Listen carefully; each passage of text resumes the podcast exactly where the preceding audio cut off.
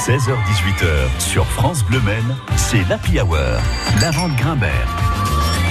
On prend un bon bol d'air aujourd'hui dans la Hour et on quitte un petit peu la Sarthe. Bon, on va pas aller très loin. Hein. On va euh, à Angers au parc Terra Botanica. Alors, comme son nom l'indique, Terra Botanica, c'est un, un, parc à thème botanique, végétal. Et son directeur euh, Pierre Watrelot nous fait le plaisir d'être avec nous aujourd'hui. Bonjour à vous, Pierre. Bonjour Lavande, bonjour à tous les auditeurs.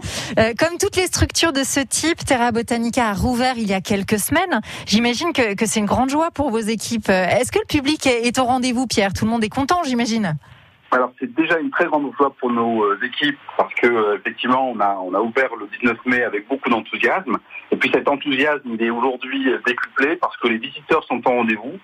On les sent heureux de redécouvrir ou de découvrir le parc et, d'apprécier les nouveautés, notamment les mystères de la forêt, et puis également de se projeter sur euh, euh les, les végétales de, de, de, cet été. Absolument, on va y revenir dans un instant. Euh, mais avant, Pierre, pour celles et ceux qui nous écoutent et qui ne connaissent pas encore Terra Botanica, alors c'est le parc du végétal en France, mais euh, qu'est-ce qu'on y voit exactement? Qu'est-ce qu'on y fait? Alors, le, Terra Botanica, c'est effectivement le premier parc européen consacré au végétal, à la biodiversité. C'est un parc qui, est accessible à tous, aux familles, aux amoureux des plantes, aux familles qui veulent passer un bon moment. C'est un arbre, euh, un arbre de paix. C'est également un écrin de verdure dans, dans, dans lequel à la fois vous avez euh, des, univers, différents univers, pour découvrir le végétal, pour s'amuser.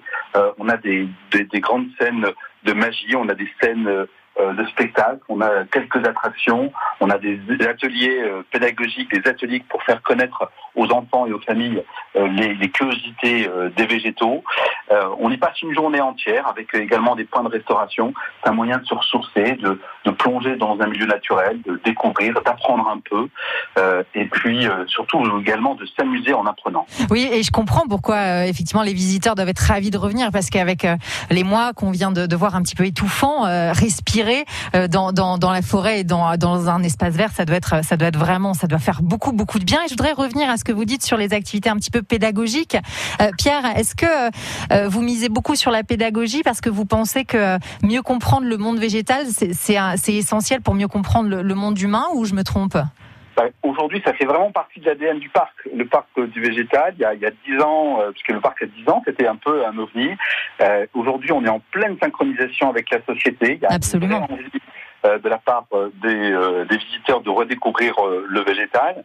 On a tous connu nos, nos parents, nos grands-parents cultiver la terre, s'intéresser. Et aujourd'hui, à travers cette, cette grande défense de la biodiversité. On s'inscrit dans cette démarche, mais on le fait euh, de façon un peu euh, différente. On le fait en s'amusant et on sent, on sent vraiment cette, euh, on, sent cet élan à travers les visiteurs, d'ailleurs, quel que soit leur âge. Oui, l'appétence est, très forte, mais effectivement, vous, vous ne me contredirez pas si je vous dis que plus tôt on apprend ou on montre aux enfants toute cette biodiversité et comment ça fonctionne, mieux ça se passera pour les générations à venir, bien sûr.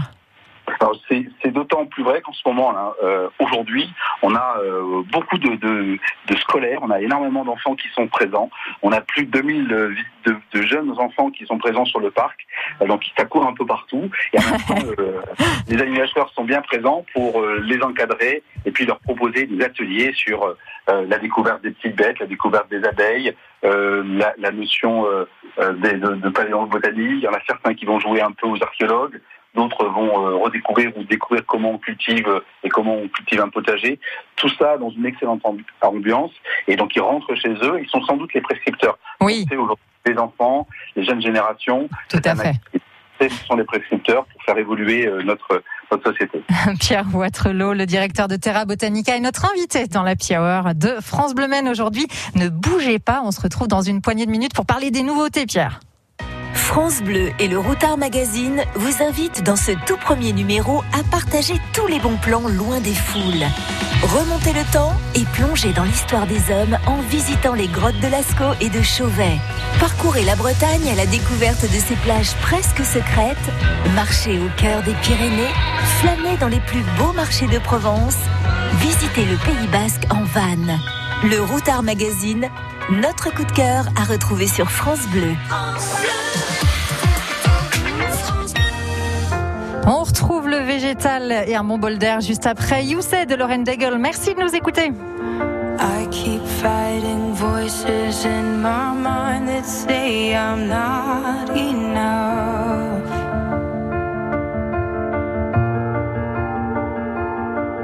Remind me once again just who I am because I need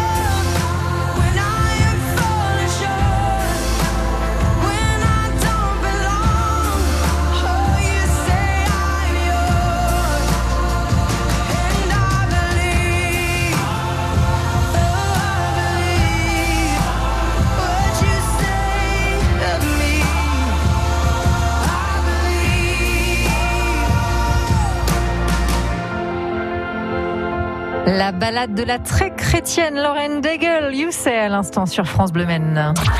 16h-18h sur France Bleu Maine, c'est l'Happy Hour. Lavande Grimbert. Et c'est une happy hour très très végétale en ce jeudi. Euh, végétale parce que bah c'est animé par moi. hein. Mon prénom quand même c'est Lavande et puis aussi parce que nous sommes toujours en compagnie de Pierre. Il fallait que je la fasse. nous sommes toujours en compagnie de Pierre Ouattrelot, le directeur de Terra Botanica. Pierre, cet été l'événement phare à Terra Botanica, ce sont vos fameuses envolées sauvages. Racontez-nous un peu. Alors les envolées végétales. euh, Végétales, pardon. végétales. Alors les envolées sauvages, c'est sans doute euh, une autre thématique, mais les envolées végétales, euh, c'est la thématique de cet été. C'est pour la première fois une véritable scène culturelle en- de plein air euh, qu'on ouvre. Euh, on, a, on a construit euh, et on a développé une nouvelle aire qui s'appelle le, le souffle d'éole. Et à travers ce souffle d'éole, c'est un espace végétalisé. On y a intégré une programmation culturelle et artistique. Chaque semaine, euh, souvent des spectacles en fin de journée avec euh, des soirées thématiques, le plus souvent durant les week-ends. Alors ces envolées végétales, c'est quoi?